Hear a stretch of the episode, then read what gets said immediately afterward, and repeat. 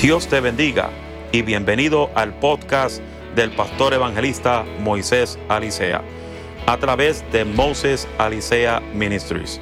Esperamos que esta palabra que estás a punto de escuchar sea de bendición a tu vida. Para oración o contactarnos puede llamar al 484-554-2639. Y ahora entramos al mensaje. Gózate con la palabra de Dios. Libro de Lucas capítulo 9, bajamos al verso 57 y estaremos leyendo del 57 al 62.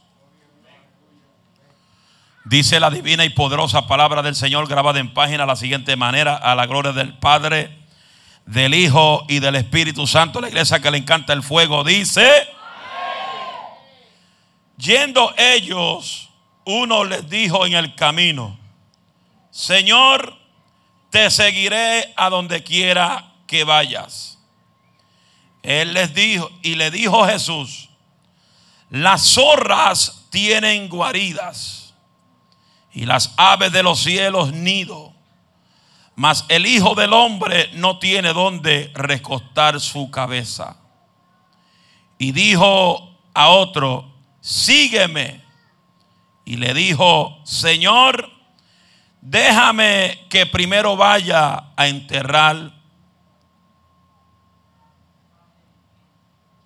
a enterrar eso mismo a mi padre.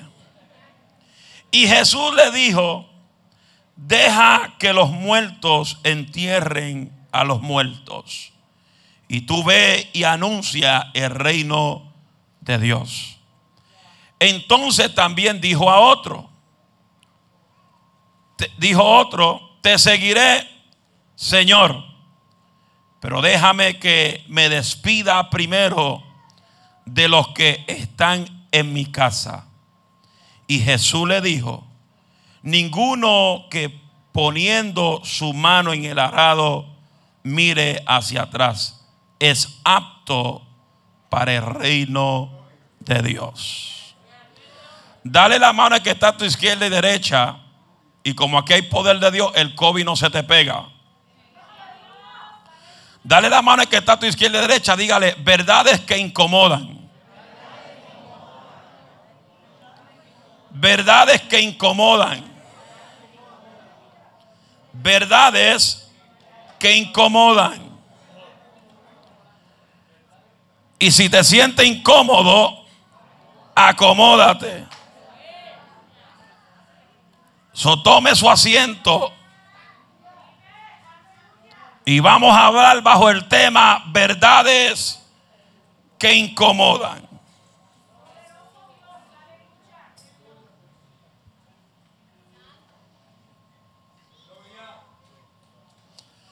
Este mensaje es un mensaje para que cada uno de los que estamos aquí reflexionemos.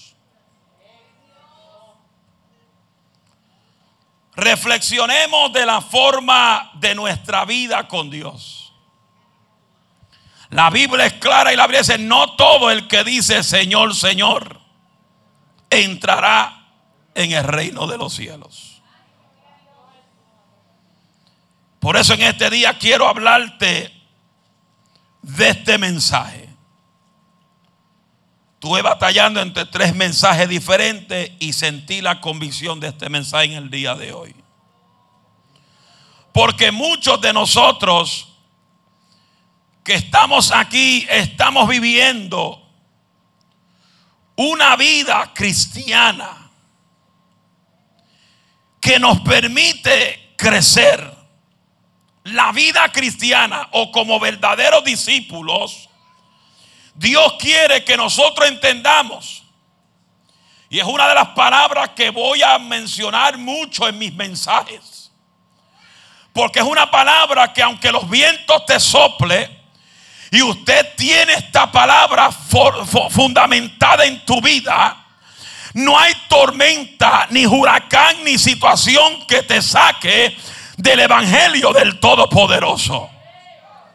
Y esa palabra es fundamento. ¿Y qué pasa en estos tiempos que muchos carecen de fundamento? Cuando alguien carece de fundamento, es un dardo fácil que el enemigo haga con ellos lo que le da la gana. Yo sé que quizás no va a haber muchas alabanzas en el día de hoy. No importa lo alto que tú estés, no importa lo hermoso que te vea. Cuando tú careces de fundamento, cualquier cosa te impide llegar al templo. Cualquier cosa te impide llegar a la oración. Cualquier cosa te impide acercarte más a Dios. ¿Cuánto dan un aplauso al que vive y reina?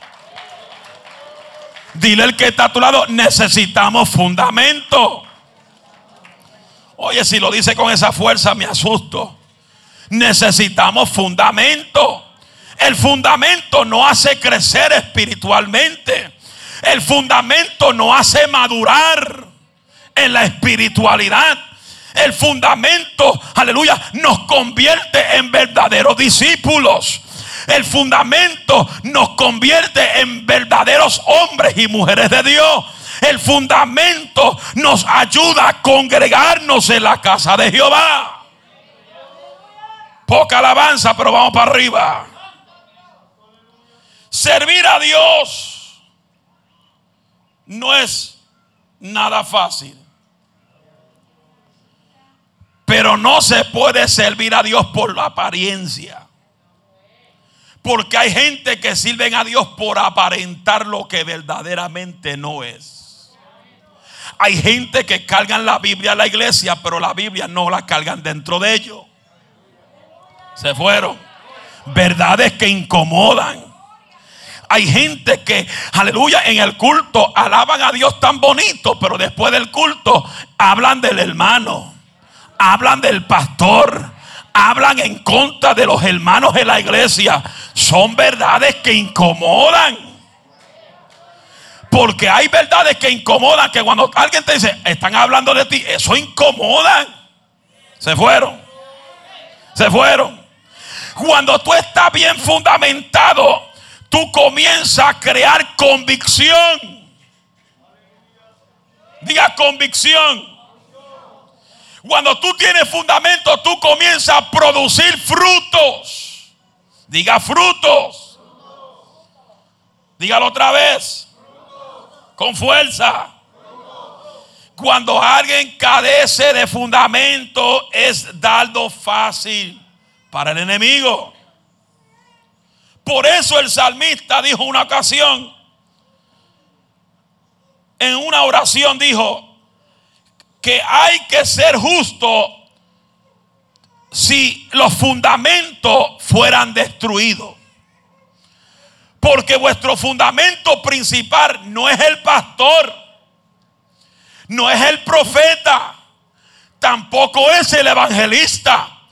El fundamento principal de tu vida tiene que ser Jesús. Por eso Hebreo dice, puesto los ojos en el pastor en el profeta, en el evangelista, en el apóstol, en el hermano que está a tu lado. Oye, si usted grita a Jesús con ese espíritu tan débil, a mí me asusta. Porque ese nombre tú lo tienes que gritar con toda tu fuerza. Puesto los ojos en... Todavía están débil.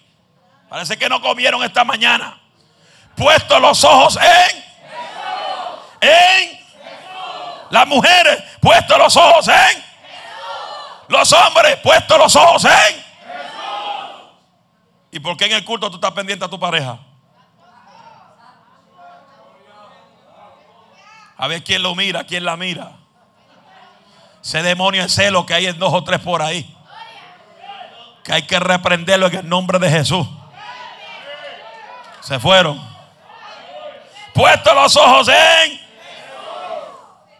Cuando tus ojos estás puestos en Jesús, tú creces. Tú maduras. Hay gente que llevan años en el Evangelio y todavía no han, no, han madurado. Siguen, siguen caminando con la misma poca vergüenza del mundo. verdades que incomodan. Dígale que no, verdades que incomodan. Dígaselo otra vez. Es más, repítaselo siete veces. Aunque te mire mal.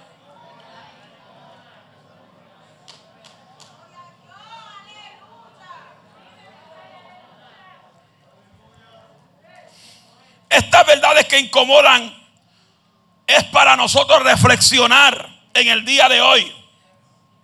Porque Dios quiere que cada uno de nosotros que estamos aquí no simplemente tomamos el tomemos el templo como un lugar de, venir simplemente por venir.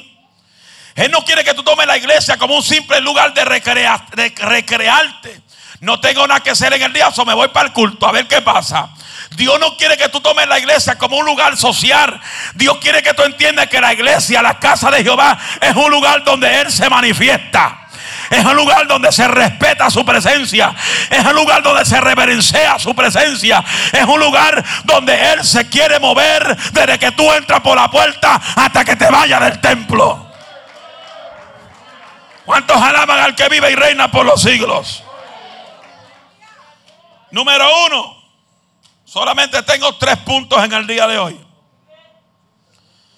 El primer punto que incomoda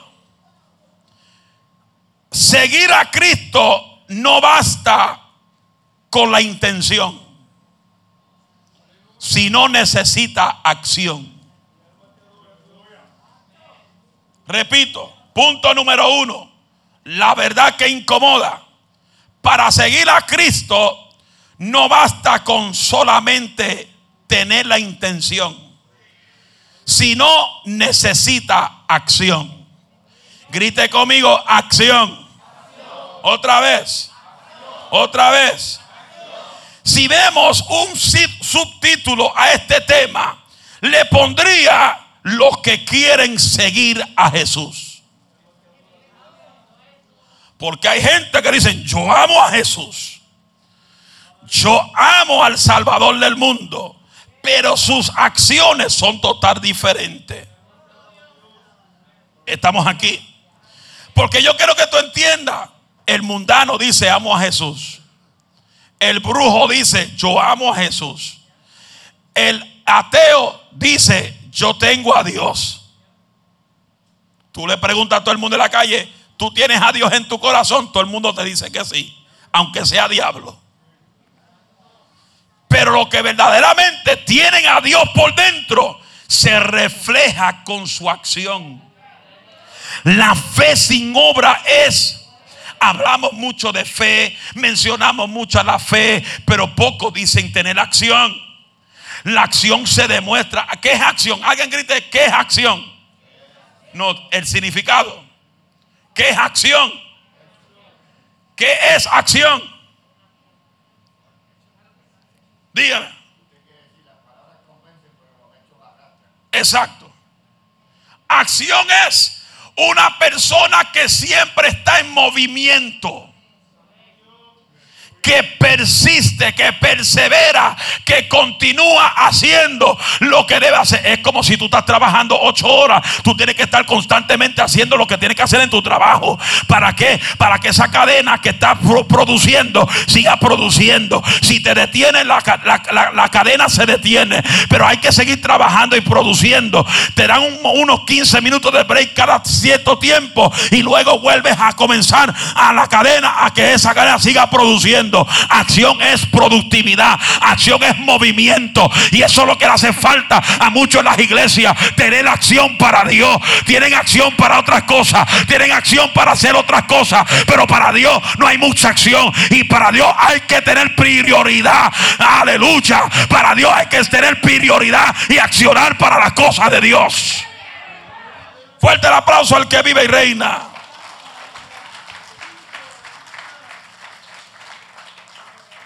No basta con la intención, sino necesitamos acción.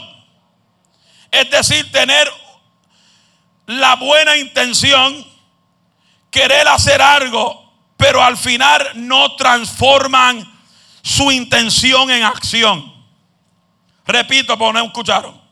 Es decir, tener una buena intención, quiere hacerlo, pero al final no transformaron su intención en acción. Solamente se quedaron con la intención. Y hay gente que son así, se quedan nada más con la intención. Intentan algo, pero no lo logran. Porque no lo hacen. Quieren que otro lo haga por ellos. Hay gente en las iglesias que quieren que Dios haga todo por ellos. Y Dios no va a hacer todo por usted. Se fueron. Por eso la Biblia nos enseña que tú y yo tenemos que hacer lo que es posible. Porque Él va a hacer lo que es imposible. Por eso la Biblia dice que nosotros tenemos que hacer lo que nosotros podemos. Y Él va a hacer lo que tú no puedes. Pero tú tienes que hacerlo primero. Hello. Intención significa cosas que una persona piensa o se propone hacer. ¿Estamos aquí? ¿Cuánto han dicho, ay, me gustaría pintar la iglesia? Lo piensan, pero no formalizan la acción. Se fueron. Por eso es lastimosamente que muchos de nosotros los creyentes no progresamos, no avanzamos, porque simplemente tenemos la intención. ¿Estamos aquí? Te doy un ejemplo. Voy a intentar orar, pero no oran. Voy a intentar de ayunar, pero no ayunan. Te dije que no va a haber alabanza hoy verdades que incomodan. Voy a intentar de ir a la vigilia, pero no, no vienen. Voy a intentar de congregarme, pero no se congregan. Vienen cuando quieren, cuando le da la gana, o cuando tienen un problema. Se fueron. Tenemos la intención de congregarnos más, de orar más, de leer la Biblia más, pero nunca lo hacemos. Solamente nos quedamos con la intención. Después nos preguntamos, Señor, ¿qué nos pasa? ¿Por qué estoy en decadencia? ¿Por qué las cosas me van de mal en peor?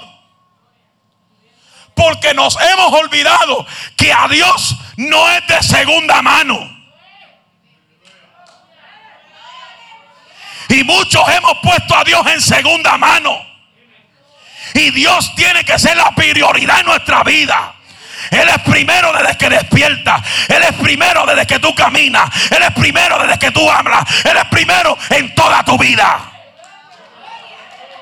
Pero hemos puesto a Dios en segundo lugar. Y verdades que incomodan. Salí muy tarde a trabajar, no voy para el culto, estoy cansado verdades que incomodan. Hello. Verdades que incomodan. No voy para el culto porque tengo que velar a mi marido. No voy para el culto porque tengo que velar a mi esposa. No voy para el culto porque tengo que velar a la abuela, al abuelo. Verdades que incomodan. Por eso cuando tú pones otras cosas primero que Dios, Dios poco a poco, cuando menos tú lo esperes, te lo va a sacar del medio. Bueno, lo que son de esta iglesia, años atrás, había una mujer que perseveraba aquí con su marido. No sé si en esta iglesia o la otra que mi papá abrió, pero en una de las iglesias que mi papá fundó, había una pareja que tenía unos gemelitos. Y ella usaba uno de los gemelitos como excusa siempre. Ay, el niño tiene fiebre. El niño esto. El niño aquello. Cuando menos la gente se lo esperó. Por eso es que te voy a decir algo. Diga que no ponga nada de excusa para buscar a Dios. Cuando menos lo espera, recibió mi papá una llamada que el niño, cuando lo fueron a ver en la madrugada o la mañana, el niño estaba holcado entre medio de las varillas de su cuna. Y Dios le quitó al que ellos usaban como excusa. Porque todo lo que tú pones como excusa para Dios, tú puedes tener y lo puedes escribir en el día de hoy que Dios te lo va a sacar del, del, medio. Sea hijo, sea primo, sea hermano, sea marido, sea esposa. Lo que tú pones primero que Dios, Él te lo quita para que no te pierdas. Verdades que incomodan.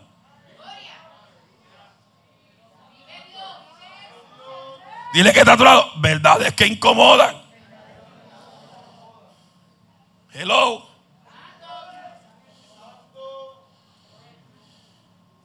Y todo es un, un intento. Voy a intentar.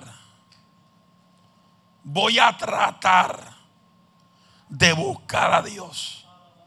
Voy a tratar de ir a, los, a las oraciones. Es que, pastor, trabajo como un caballo.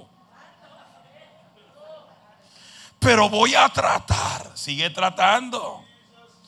Todo el mundo siga tratando. Que el último día que van a tratar, van a tratar en el infierno.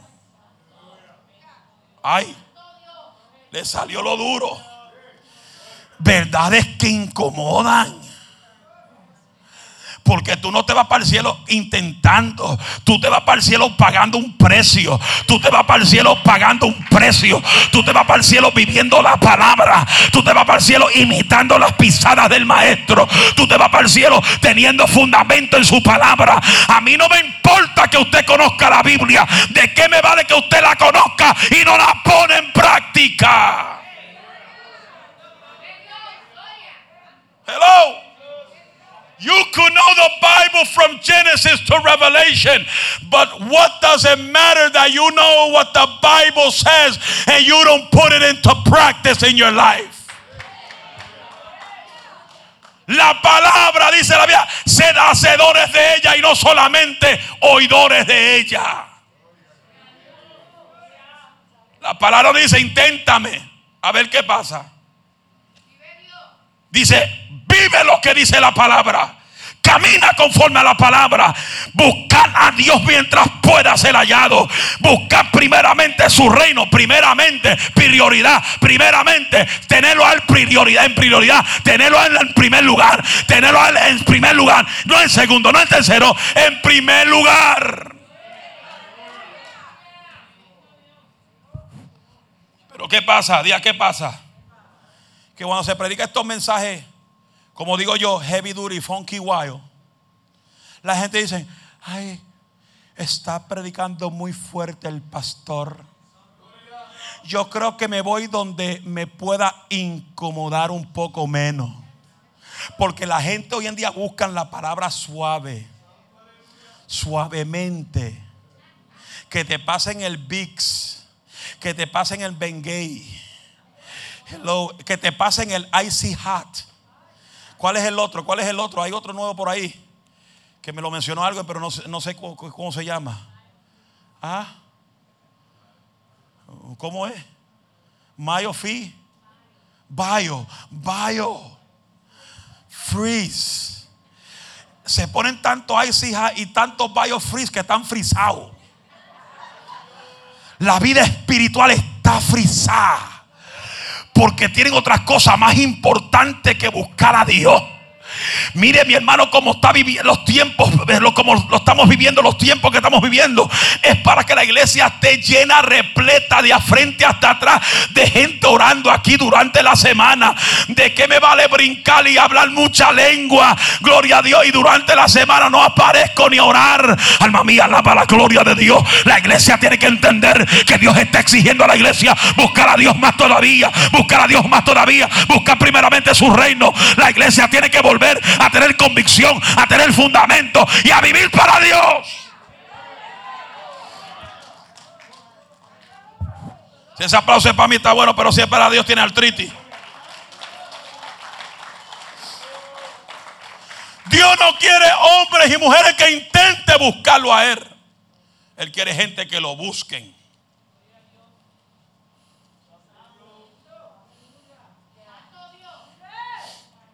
Ya es tiempo de como discípulos o verdaderos discípulos pasemos de simplemente intención y pasar a verdaderamente acción.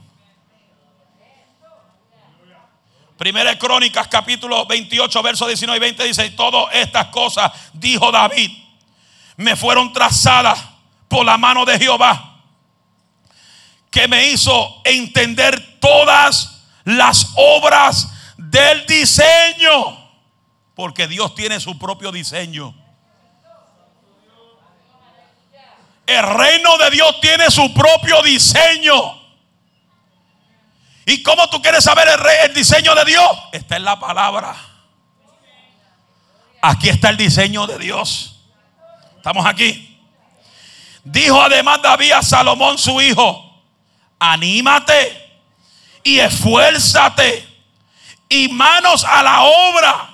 No temas ni desmayes porque Jehová, Dios, mi Dios, estará conmigo. Él no te dejará ni te desamparará hasta que acabe toda la obra para el servicio de la casa de Jehová. ¿Qué dice? Anímate, esfuérzate. ¿Qué le dijo a Josué cuando Moisés partió? Esfuérzate, pero dijo, y sé muy, muy, muy, como estuve con Moisés, yo estaré contigo. Pero si estás en esta,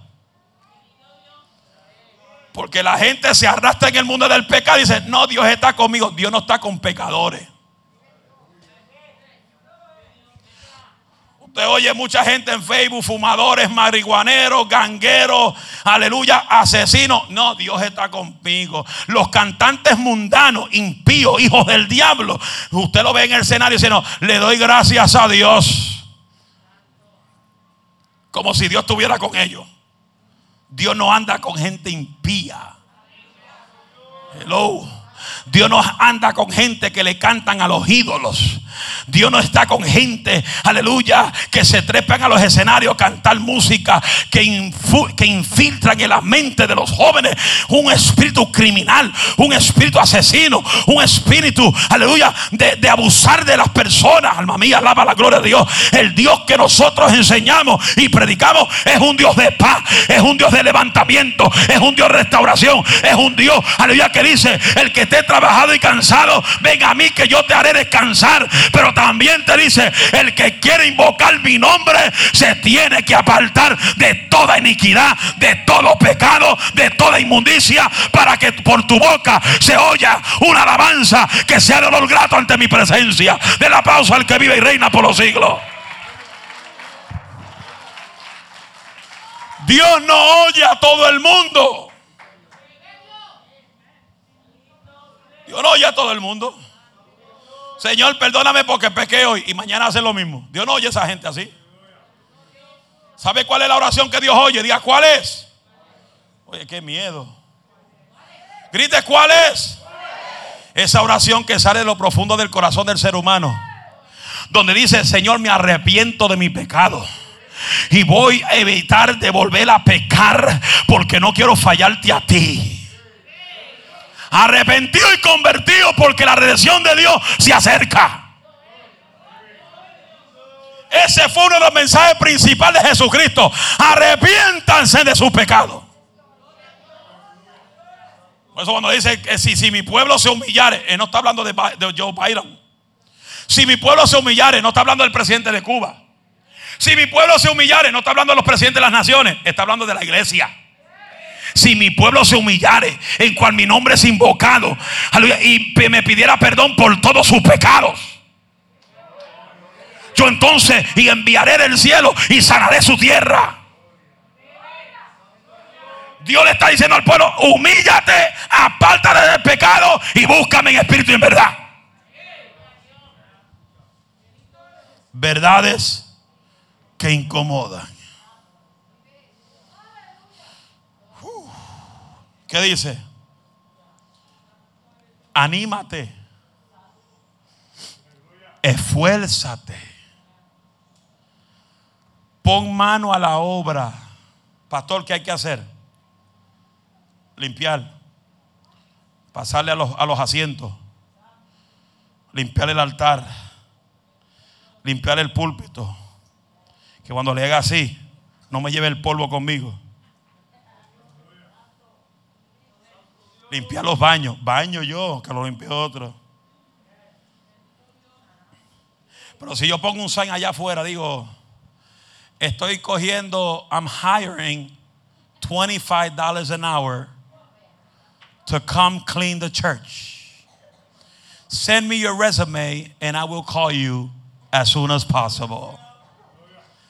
¿Tú sabes qué fila yo tengo allá afuera para entrar aquí? Porque la gente, si no le pagan, no hacen nada para Dios. Ya no se ve ese espíritu de voluntarios en la iglesia. Se fueron. Ya no se ven. Me gozo con Carmencita. Carmencita se para allá afuera todos los domingos a vender piña colada. Y yo le dije, dale, si tú sientes, arranca. No esperes por mí, porque ahí no me voy a parar yo vendiendo piña colada, piña colada, piña colada, piña colada.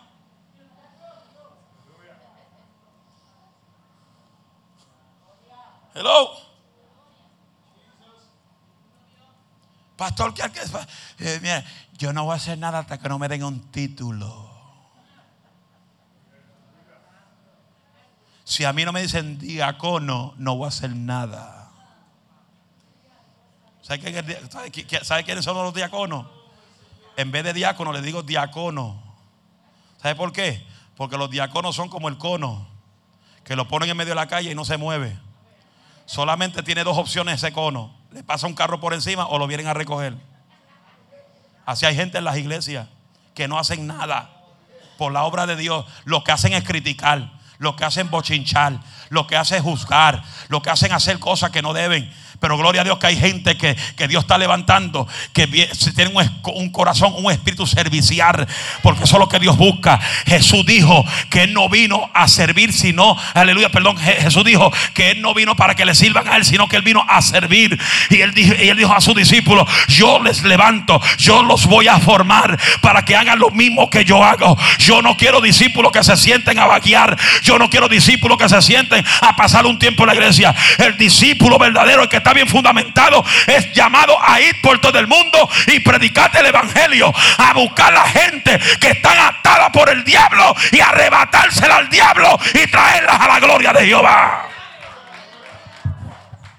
Hombres serviciales, mujeres serviciales que aman las armas.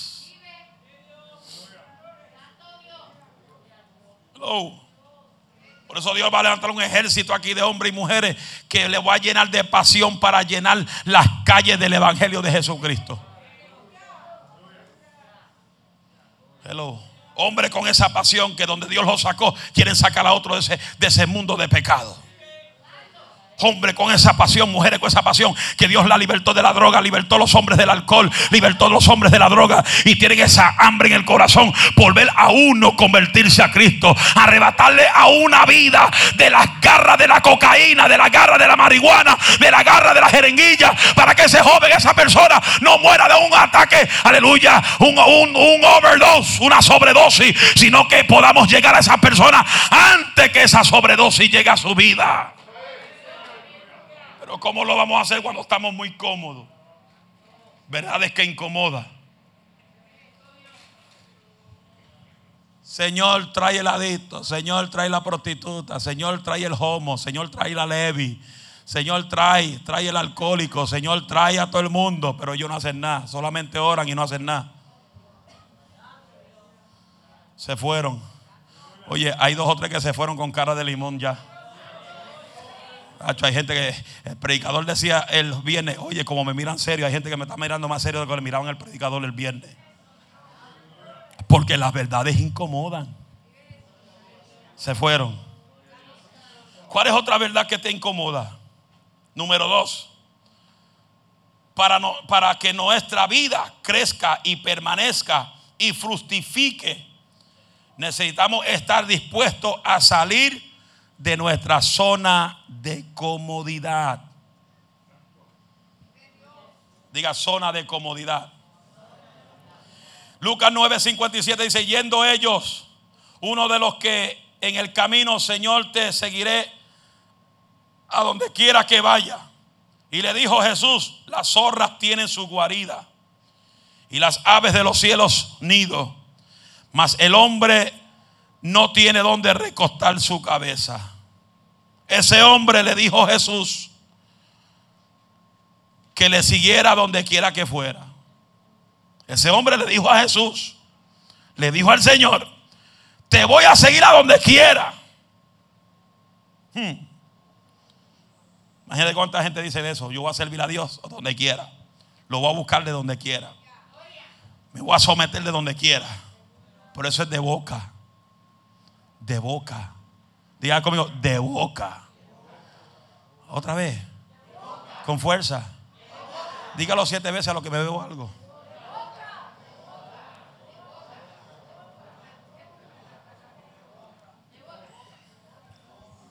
Algunos se, se colgaron porque no hicieron ni uno. Pero el Señor le dio una respuesta que puede parecernos un poco extraña. Le dijo, las zorras tienen sus guaridas y las aves de los cielos su nido, mas el Hijo del Hombre no tiene donde recostar su cabeza. El Señor con esta respuesta le está haciendo entender que para seguirlo a Él tenemos que estar dispuestos a salir de nuestra zona de comodidad. A salir de nuestra zona de conformismo. Porque lamentablemente tenemos muchos creyentes llamados cristianos que tienen un espíritu de conformidad es necesario estar dispuesto a sacrificar parte del tiempo de nuestra vida diaria, nuestro día de descanso, de nuestros fines de semana. Y aunque muchas veces no puede parecer difícil, pero tenemos que saber que las verdaderamente nosotros tenemos que sacar de nuestra vida la conformidad para poder realizar lo que Dios quiere que tú hagas para Él. Si tú no sales de esa zona de confort, nunca vas a lograr lo que Dios quiere. Por eso hay gente dice, no, yo tengo un ministerio. Amén. Dios me llamó a ser pastor. Amén. Dios me llamó a ser evangelista. Y mientras más le profetizan, es cuando más frío espiritual están. ¿Cómo tú me vas a decir que va a querer predicar como evangelista, como pastor, y no te congrega? No viene a orar. Como Dios puede conocer la Biblia de Génesis Apocalipsis, de nada vale conocerla. ¿De qué me vale predicar esta Biblia y no vivir lo que estoy predicando? Se fueron. Porque los que predican muchas veces dicen, hermano, hay que ir al templo, hay que congregarse, pero ellos no vienen.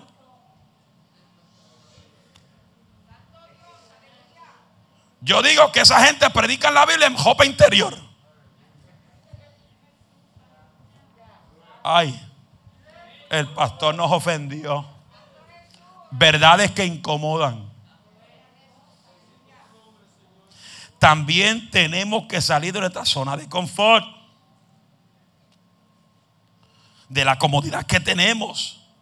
Mire hermano, esta invasión del COVID simplemente nos dio a entender la vida espiritual de todo el mundo en la iglesia. Eso es todo. Algunos partieron con el Señor porque le tocó la hora de ellos partir. Porque no importa a quién le dio el COVID, si no le toca a la hora de morir, no se muere. No se muere. El pastor Daniel, Daniel David Mercado de Nueva York tuvo 135 días en intensivo con la máquina respirando por él. Y hoy en día pasa un año y todavía está vivo. Porque si no era la hora de él, no se iba para ningún lado.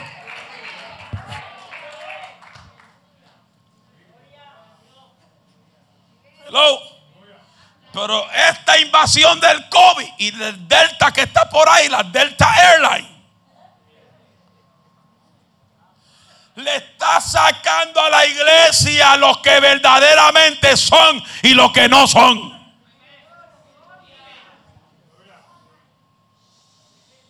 Alguien me preguntó la semana pasada, Alicia, ya tú estás dando culto, seis días a la semana. Ay, pero ten cuidado, ten cuidado de qué. El COVID, a, a ti es que te va a agarrar.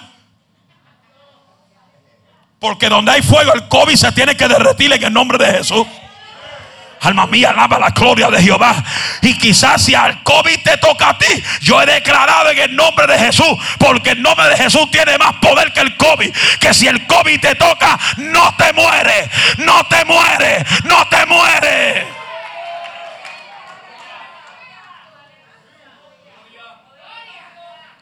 Hello. Estar viendo tanta noticia de tanta pamplina que hablan los gobiernos. Porque los gobiernos son los más mentirosos que hay. Se fueron. Pero tenemos que saber que cada excusa, oiga esto, Emma, ponte el cinturón, que esto te va a doler. Verdades que incomoda. Pero tenemos que entender esto.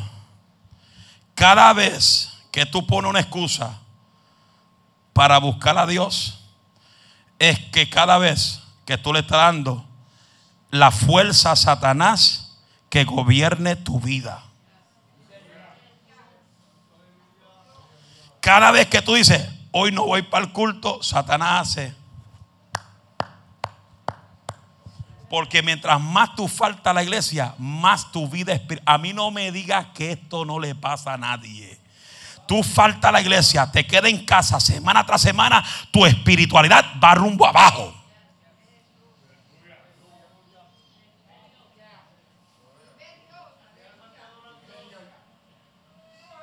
Hello. Oye, no me mire tan serio. Cambia esa cara de limón. Hay gente que tan agrio ahora.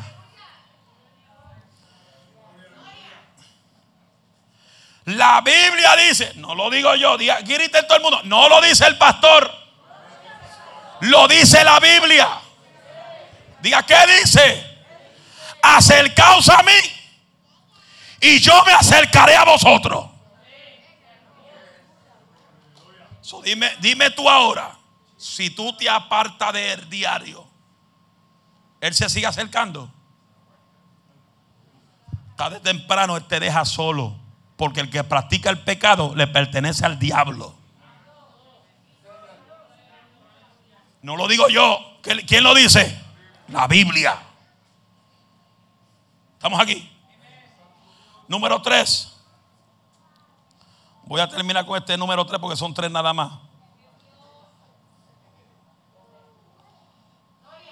No, son cuatro, faltan dos. Pensé que eran tres, pero faltan dos. Son cortitos. A las tres nos vamos. A las tres nos vamos. Si usted va al Donipal, al parque, usted está ahí ocho horas sin problema. Se fueron. Número tres, la tercera verdad que incomoda para nuestro crecimiento espiritual y permanezca espiritualmente y fructificar, necesitamos ordenar nuestra prioridad. Lucas 9, 59 y 60 dice, y dijo a otro, sígueme. Y le dijo, Señor, deja que primero vaya a enterrar a mi padre. Jesús le dijo, deja que los muertos entierren a los muertos. Y tú ve y anuncia el reino de Dios. Que el Señor le dijo a ese hombre, sígueme. Grite conmigo, sígueme. Con fuerza. Autoridad. Con dominio. Sin artritis sígueme. Pero es lastimosamente para este hombre seguir a Cristo no fue ni era su prioridad. Y aunque las palabras del Señor nos pueda parecer muy duras para las para las para usarla, para los que la reciben, nos damos cuenta que no hay ni hay nadie que pueda ocupar el primer lugar que sea de Jesús. En tu vida el primer lugar tiene que ser Jesús. No puede ser tu marido. No puede ser tu esposa. Hello. ¿Estamos aquí? aun cuando, cuando mi papá pastoreaba aquí, vivía no a cruzar la calle, y él estaba predicando una noche aquí, una, un domingo aquí, y le mandaron el mensaje que mi abuela cayó ahí casi sin respiración y estaba en emergencia. Él no dejó de predicar. Él dijo, cuando termine de predicar, voy al hospital. Pero hay gente por cualquier cosa, dejan a Dios, dejan la iglesia por atender cualquier cosa, cualquier problema familiar que ¿de qué vale que usted esté sentado en un hospital 10 horas esperando una noticia cuando una oración en un culto puede transformar los diagnósticos del médico? Cuando Rubén le pasó lo que pasó, yo tenía una campaña ese mismo fin de semana en Canadá. Y yo me iba a ir el jueves en el avión. Y yo dejé que el avión se fuera para estar el jueves en el hospital con Rubén. ¿Qué me dijo Rubén? ¿Qué tú haces aquí? Vete a la campaña que todavía voy a estar aquí cuando regrese. Porque de qué vale que yo esté sentado ahí y yo dejé una campaña donde hubiera almas que se iban a convertir. ¿Qué yo hice? Perdí el vuelo. ¿Qué tuve que hacer? Coger otra iniciativa. ¿Cuál fue la otra iniciativa? Montarme en mi carro y manejar nueve horas para Canadá. ¿Qué tuve que hacer? Llevarme un cirineo, un escudero, alguien que me ayude a manejar. ¿A quién me llevé? A Antonio Teatro. Manejé completo para allá y él manejó para atrás el domingo. El domingo teníamos tres cultos, prediqué en dos y me vine y dejé el último porque ya estaba agotado. Y salimos de noche, llegamos aquí de noche. ¿Quién manejó de noche? Anthony. Anthony fue el único que manejó mi camaro amarillo. Fue el único porque ni mi esposa guiaba en mi camaro.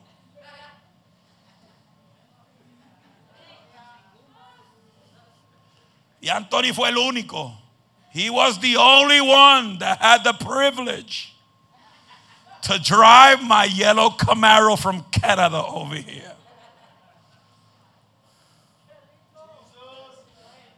Hello.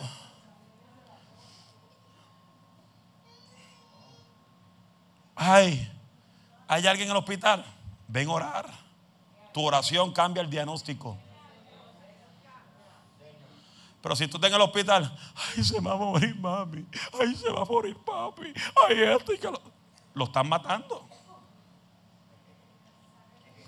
Pero cuando tú vienes aquí y te unes a la fe del pueblo, a los que estamos aquí, levantamos una intercesión. Mira, no hay diabetes, no hay cáncer, no hay tuberculosis, no hay problema en el cerebro, no hay accidente que te va a poder matar. Porque cuando hay un pueblo que clama, cuando hay un pueblo que gime, cuando hay un pueblo que intercede, aleluya, ese pueblo va a causar que Dios se meta en el asunto y los diagnósticos comiencen a cambiar. Lo mismo pasó el rey Ezequiel cuando el profeta le dijo, oye, empaqueta casa, que prepara la casa, que te vas a morir. Ezequiel dijo, no, todavía yo tengo cosas que hacer, todavía yo tengo que hacer algo grande. Voy a poner mi cabeza sobre la pared y voy a clamar al Dios de la vida, porque al que nosotros servimos es el Dios de la vida. Él da vida al cansado y multiplica la fuerza al que no tiene ninguna. Y cuando Ezequiel clamaba, Jehová le dijo al profeta, regresa a casa de rey Ezequiel y dile que Dios oyó su clamor y le voy a añadir 15 años más de vida. Y ahí estaba Ezequiel trabajando 15 años más de vida. Porque la oración del justo puede mucho. La oración del justo cambia diagnóstico. La oración del justo causa que Dios se manifieste. Dile al que está a tu lado, pon la oración como prioridad.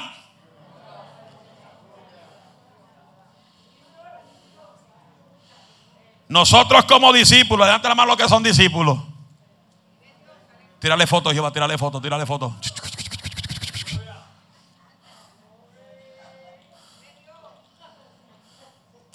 Nosotros como discípulos, los verdaderos, oiga esto, porque esto, esto es algo que me llama la atención. Los discípulos que caminaban con Jesús, Jesús no lo podía mandar a ejercer el ministerio de ellos hasta que ellos no estuvieran bien fundamentados, no fueran bien discipulados. Porque Jesús sabía, si mandaba a los discípulos a ejercer el ministerio, echar fuera demonios, sin tener la preparación necesaria, ellos iban a ser dados fácil para el enemigo. Por eso, por eso los discípulos tenían que estar bien fundamentados.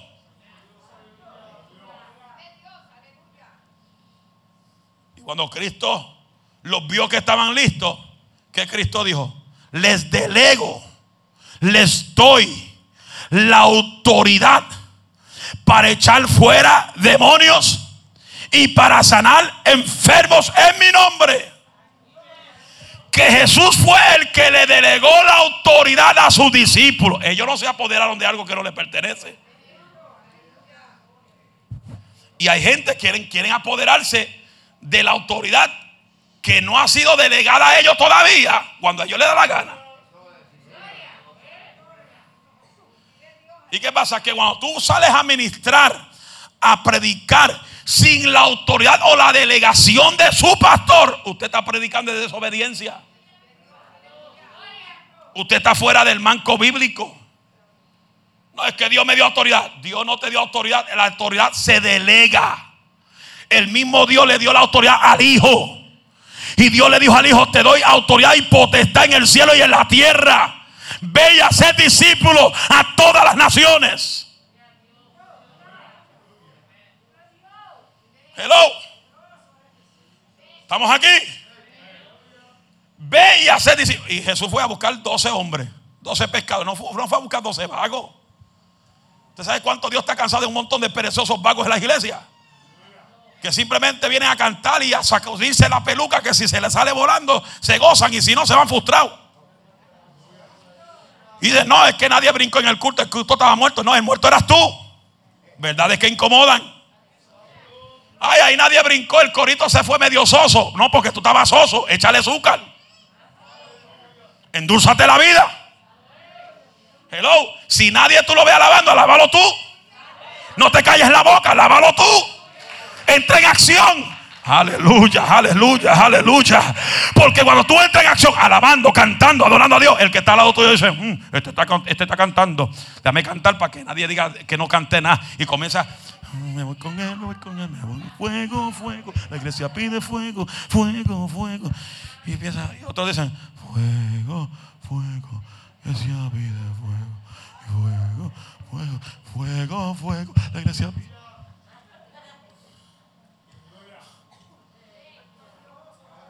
Que yo voy a quedarme callado porque la iglesia no quiere alabar a Dios. eso es, ese es el problema de ellos. El que no alaba no recibe nada. Dice ella, provoca la bendición sobre tu vida. Yo no te la voy a entregar. Tienes que pelear por ella. Salte de la comodidad, esa, comodidad de silencio, esa comodidad de estar juzgando a todo el mundo, esa, comodidad de llegar al templo y te sientas ahí y no hacer nada. No, entra al templo adorando y se entra por sus atrios con acción de gracia, por sus puertas con alabanza. Quiere decir que tú tienes que entrar por esa puerta con una adoración.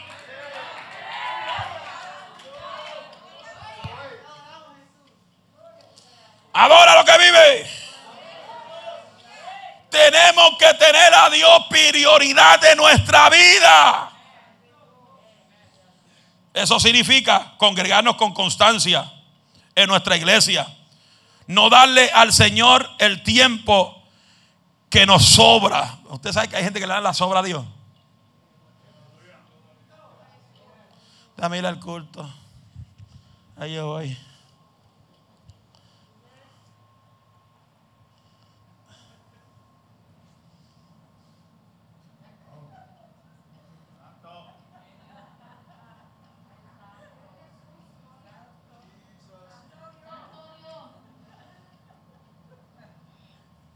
Otros son tan espirituales que cuando el pastor predica están leyendo la Biblia que no está supuesto ni leer Biblia cuando estoy predicando. Otros se tiran de rodillas, hay que orar. Ramachanda aquí, la majaya. Rambo saca la bazuca, arranca rama seca. No hay que arrancarle la rama seca a él porque no está supuesto estar orando en el mensaje. El mensaje todo el mundo tiene que estar sentado y escuchando. Repito, en el mensaje de cualquier predicador, tú tienes que estar sentado, no, orando, no leyendo Biblia, tienes que estar sentado abriendo los oídos espirituales a escuchar la voz de Dios. Esa palabra que te incomoda.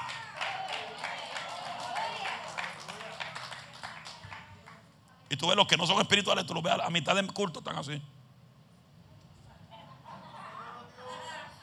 Yo estoy esperando agarrar dos o tres que se tiren así para atrás. Cogerle una botella de agua, tirarla para el lado de ellos. ¡Fuáquete! Para que brinquen para arriba. Una vez yo hice, yo hice eso en, en, en Baton Rouge, Louisiana. Hacen como, wow, como, wow, como unos casi 18 años atrás. Una iglesia de asambleas de Dios más de 600 personas cantaron, mano, eso parecía un funeral allá. Nada más los cantantes cantando. Y Espíritu Santo, derrama tu fuego. Y yo miraba a la gente y Dios mío, pero ¿qué pasa aquí, Señor? Eran cuatro días aniversario, una iglesia celebrando 35 años. Y el Señor, esta gente está más apagada con un cabo de vela. Y aquí el pastor dice, aquí tenemos el evangelista Moisés Alicea. Y a su nombre. Como usted se quedó, así se quedaron ellos. ¿Cuánto alaba la gloria de Dios? Nadie. Prediqué la primera noche. Y para ese tiempo yo todavía no estaba acostumbrado a la música esa de se matando se matando, se matando.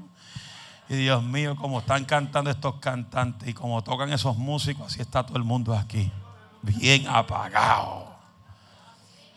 Y el segundo culto, igual. De momento yo escucho algo detrás de mí que hace. Y yo dije, Dios mío, yo reprendo al diablo y yo espero que ese no sea el pastor roncando detrás de mí. Y cuando miro así para atrás, el pastor está con la cabeza así.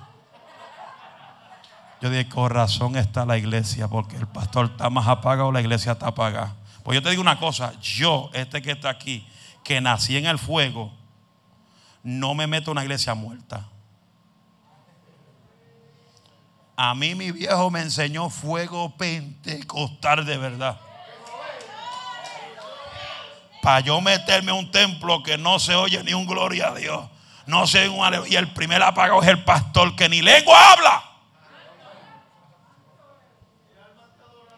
Por eso, si usted va a una iglesia, gracias a Dios que aquí estamos, son, todos de aquí. Si usted va a una iglesia que el primer más apagado con cabo de vela es el pastor, sacúdete los pies y sal. Porque pueden conocer esta Biblia de hasta la Z, pero si no hay unción, de nada vale conocer esta. Porque esta te tiene que traer la unción. Mientras más tú la leas, te tiene que traer fuego. Te tiene que traer poder de Dios. Te tiene que traer Abba, Samaya, Soja, la presencia de Dios sobre tu vida. Llegó el tercer día y dije antes de ir al culto Señor, si aquí tú no derramas una unción poderosa, yo me voy el domingo para mi casa. Así le dije a Dios.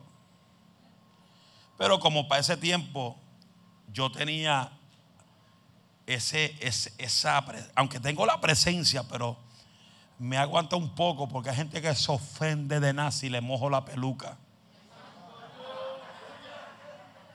Por eso aquí una vez, hace un par de meses atrás, se metió la unción, tiró un vaso de agua, salió un hombre endiablado de la puerta.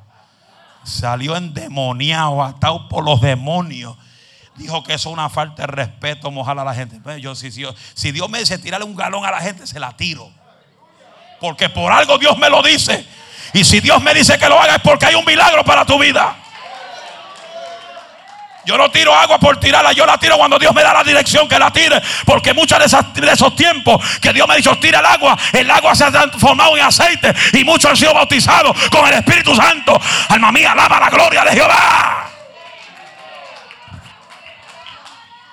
La primera experiencia que yo pasé con eso de tirar agua fue en Ceiba, Puerto Rico, en la iglesia del pastor Héctor Tolentino cuando estaba en un pequeño lugar y el templo estaba construido nada más en cemento.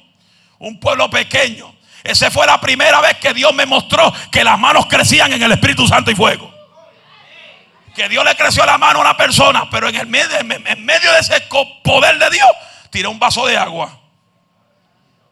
Tú estabas conmigo, ¿verdad? ¿Tú estás segura? Es que como a veces te olvida las cosas. O te recuerda. Ah, ok, ella se acuerda, está bien. Y tiré un vaso de Usted sabe cuando usted, tira un vaso de agua, el agua cae rápido. Yo tiré ese vaso de agua, ese agua flotó en el aire. Y cuando flotaba se transformó en aceite. Y ahí cayó un revolú pentecostal. Que los ungieres decía que cuando vieron el aceite caer, vieron como siete palomas que cayeron en el templo. Eso duró casi una hora completa, ese merecumbe allí. Y por eso cuando siento la guianza de Dios, yo tiro agua aunque usted se incomode.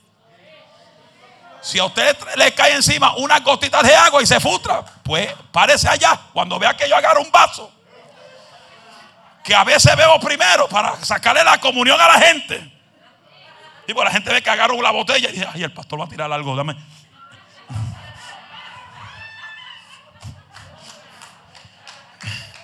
Y yo cuando los veo que se están escondiendo, es por donde más yo lo tiro.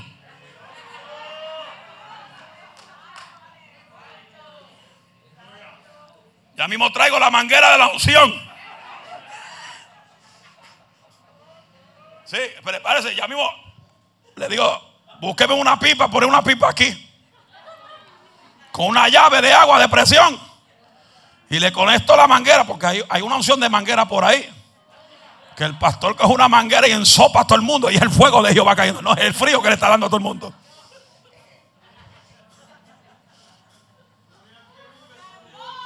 Alaba lo que vive. Escucha, ya hay dos, hay dos o tres que están bajando para abajo. Se salvaron que tengo Gator y no tengo agua aquí.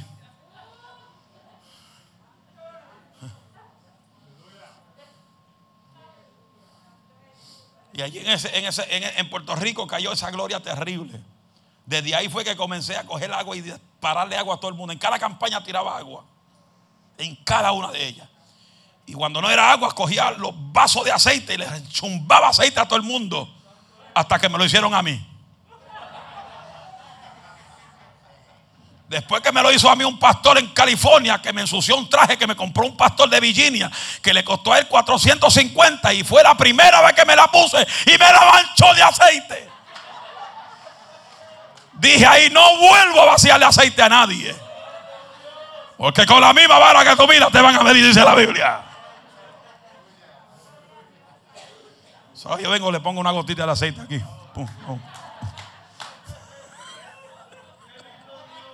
Una gotita, una gotita ahí para qué. Y dije allá en ese pueblo de, de Baton Louisiana, Señor, si tú no bautizas a toda esta gente, yo me voy el domingo. Y llamé a un muchacho ahí, el que me coordinó allá. Dice, yo quiero que tú me busques tres galones de agua. Y me lo como son casi 800 personas en ese templo. Tengo que tener bastante agua. No tenía manguera, pero tenía tres galones. Y ahí prediqué bajo el tema poder, unción y sacudimiento. Y al final, y le puse por subtítulo, de uno de ellos te voy a mojar. Y de momento sale un viejito, a mí no me moja. Un viejito que caminaba con dos bastones. Y sabes que a veces hay gente en la iglesia que son atrevidos y te, hacen la pregunta, ¿qué tengo que hacer para que no me moje, pastor? Yo dije, alabar a Dios. Si tú, no si tú lo alabas, no te mojo, pero si no lo alabas, te mojo. Y el viejito salía, aleluya. Gloria a Dios. Aleluya. Y por lo menos yo escuchaba uno bastante lejos que decía, aleluya. Los demás estaban, aleluya. De momento se le metió la unción a ese viejito que comenzó a temblar. Porque la unción te toca. El que quiere que la unción lo toque, la unción te toca. Oh my God, thank you, Jesus. La unción te toca. Si tú quieres que te toque, Él te toca. Si quieres que te bautice, Él te bautiza. Si quieres que te sacuda, Él te sacuda. Pero hay gente que, que Dios lo quiere poner a lanzar y ¿sabe lo que hacen? Así. Dios lo pone, está cayendo fuego y Dios quiere sacudirte y ellos hacen así en los asientos.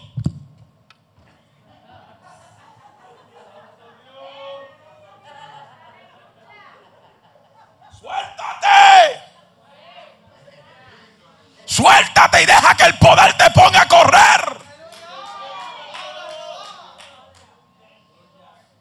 El viejito de momento usaba dos bastones para caminar. Se puso de pie a mitad del culto. Cuando llegue la parte te van a sacudir, la gloria te va a sacudir.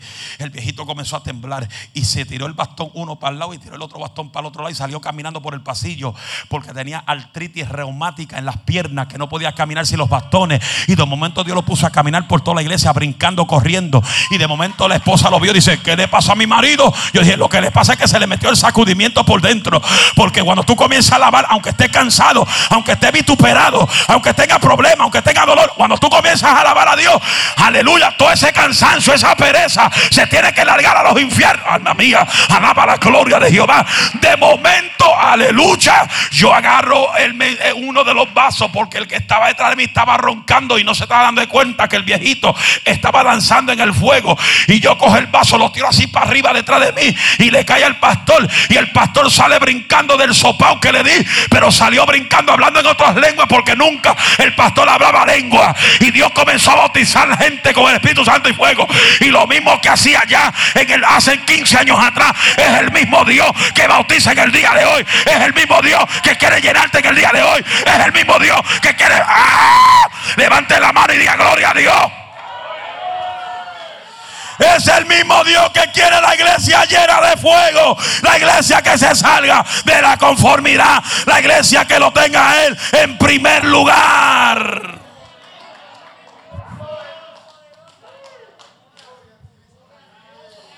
Y desde ese día, esa iglesia pudo experimentar lo que es el poder de Dios.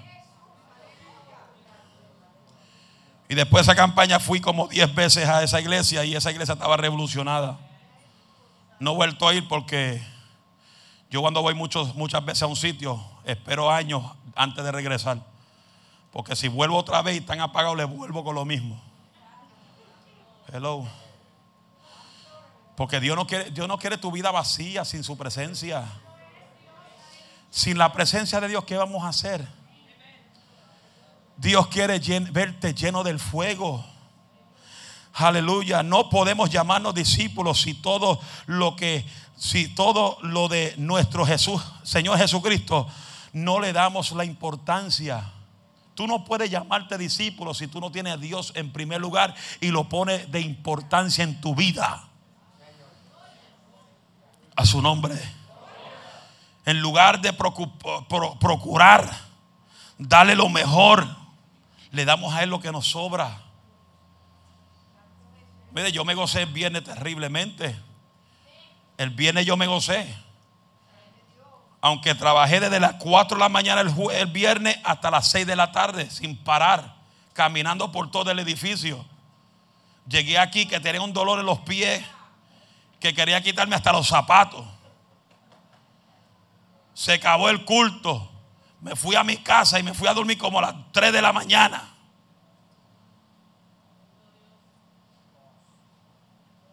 Me levanté el sábado a las 7 para irme a recortar. Dormí como 3 o 4 horas el sábado por la noche. No, el sábado viene la noche. Me fui a recortar. Me llegué de recorte, me fui a bañar y me vine aquí a buscar cosas para llevarlo al parque ayer. Llegué a casa, me di un baño, me acosté. De ahí no me acuerdo. Porque el cuerpo se cansa. Pero tú no puedes dejarte llevar por tu cuerpo. Porque si tú te dejas llevar por tu cuerpecito, nunca llegas al culto. Hello. Malaquías capítulo 1, verso 3 dice, habéis además dicho, oh, qué fastidio es esto. Y me, me desprecias, dice Jehová de los ejércitos. Y trajiste lo hurtado o cojo o enfermo y presentáis ofrenda, aceptaré yo esa de vuestra mano, dice Jehová. Quería decir, Dios no va a recibir cualquier cosa de ti. Hay una canción que se dice, con manos vacías vengo a ti. Tú no puedes venir a Dios con mano vacía. Tú tienes que venir a Dios con una ofrenda de gratitud. Con una ofrenda de holocausto. Que sea de agrado a Él. Número cuatro. Y con este concluyo. Posiblemente lo seguimos en otra ocasión, la parte 2. Cuarta verdad que incomoda para nuestra vida, para que nuestra vida crezca, permanezca y fructifique, necesitamos ser constantes. Grite conmigo, constante. Con fuerza. Lucas 9, 61 y 62 dice, entonces también dijo a otro, te seguiré, Señor, pero deja que me despida primero de los que están en mi casa. Y Jesús le dijo, ninguno que poniendo su mano en el arado mire hacia atrás es apto para el reino de Dios. Vemos en este tercer hombre lo que al Señor, lo que dijo al Señor, que le iba a seguir, pero, diga, pero, primero tenía que despedirse de la gente de su casa. Y vemos la respuesta que Jesús le dijo, que el Señor va enfocada en una cosa que es la inconstancia, donde no debemos volver hacia atrás. Como discípulos tenemos que reconocer nuestros afectos, nuestra manera de vivir, nuestra vida espiritual. Porque solamente usted, señálese, haga así, señálese, haga así, sin pena. Solamente usted conoce cómo está tu grado de espiritualidad delante de Dios. Usted puede venir al templo con la Biblia grande con un gabán con una corbata que parece allá en tres vueltas. Y caminar bien bonito en la iglesia con una Biblia y poder engañar a la gente que eres bien espiritual. Pero tu conducta afuera demuestra otra cosa. ¿Sabe algo? Yo he dicho esto y lo diré siempre. Lo que tú posteas en Facebook, en Instagram, en Snapchat, en MyPace y todos los Pace. Lo que tú posteas en tu muro, en tus redes sociales, eso refleja tu vida espiritual. ¿Estamos aquí? Eso refleja tu vida espiritual. Hay gente, y yo digo, Señor, esto te va a incomodar un poco también. Diga verdades que incomoda. Yo pregunto, ¿por qué la gente tiene que celebrar el cumpleaños de un muerto? Si el muerto murió a los 57 años, de ahí no pasa.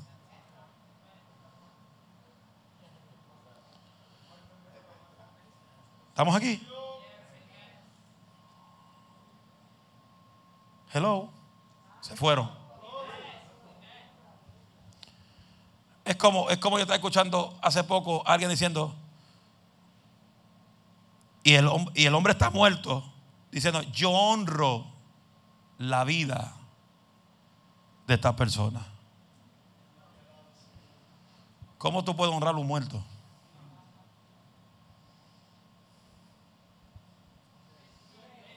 Ay, que se fue el gozo ahora. Es como hace poco escuché un funeral ay, siervita, no te preocupes, que cuando la trompeta suene, le vas a dar el abrazo a tu marido allá arriba en el cielo.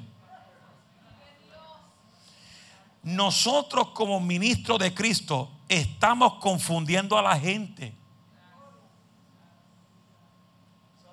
Cuando la Biblia dice que cuando la trompeta suena, no habrá memoria de lo que pasó aquí en la tierra.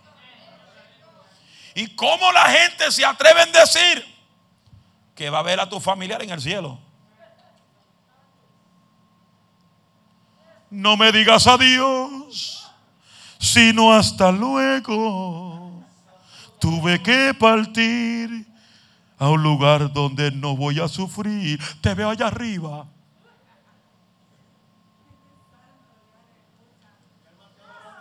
Escucha, hay, hay dos o tres que están con cara de limón ahora.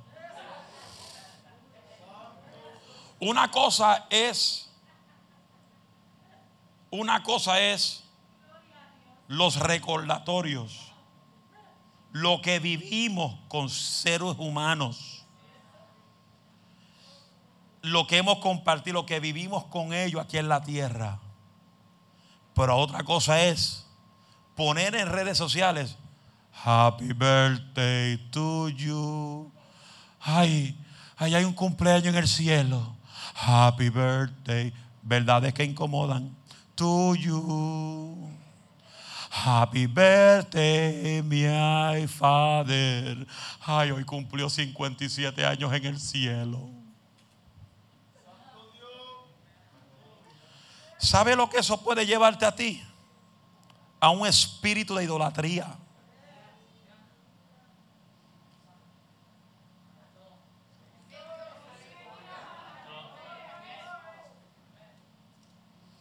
Y esto no está aquí en el mensaje, eso me llegó.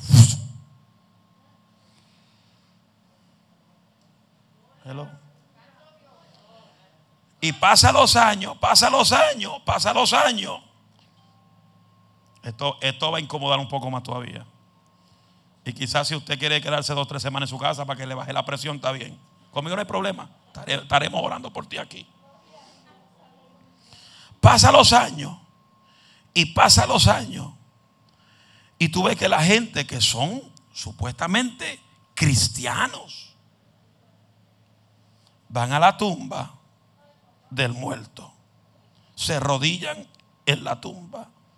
Y están hablando con una piedra porque esos huesos no oyen nada.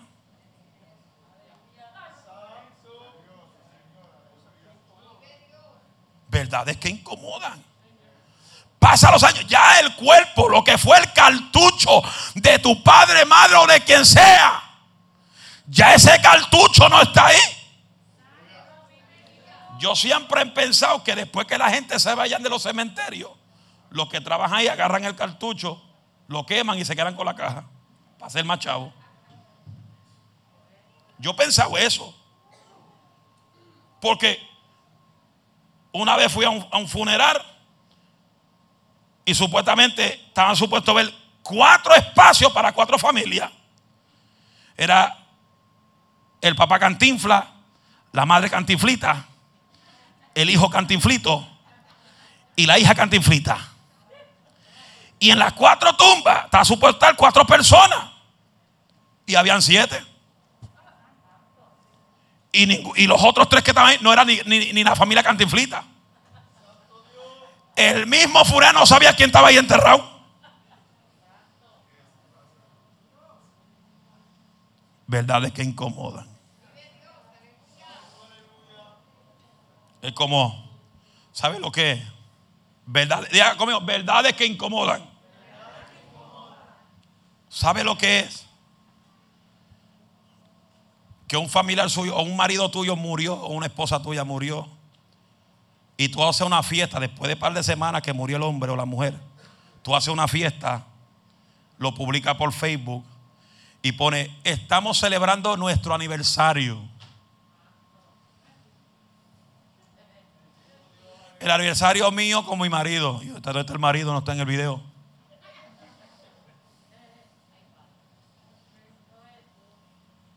¿Verdad de que incomodan? Ay. Debe beber agua, beber agua para bajarte la presión.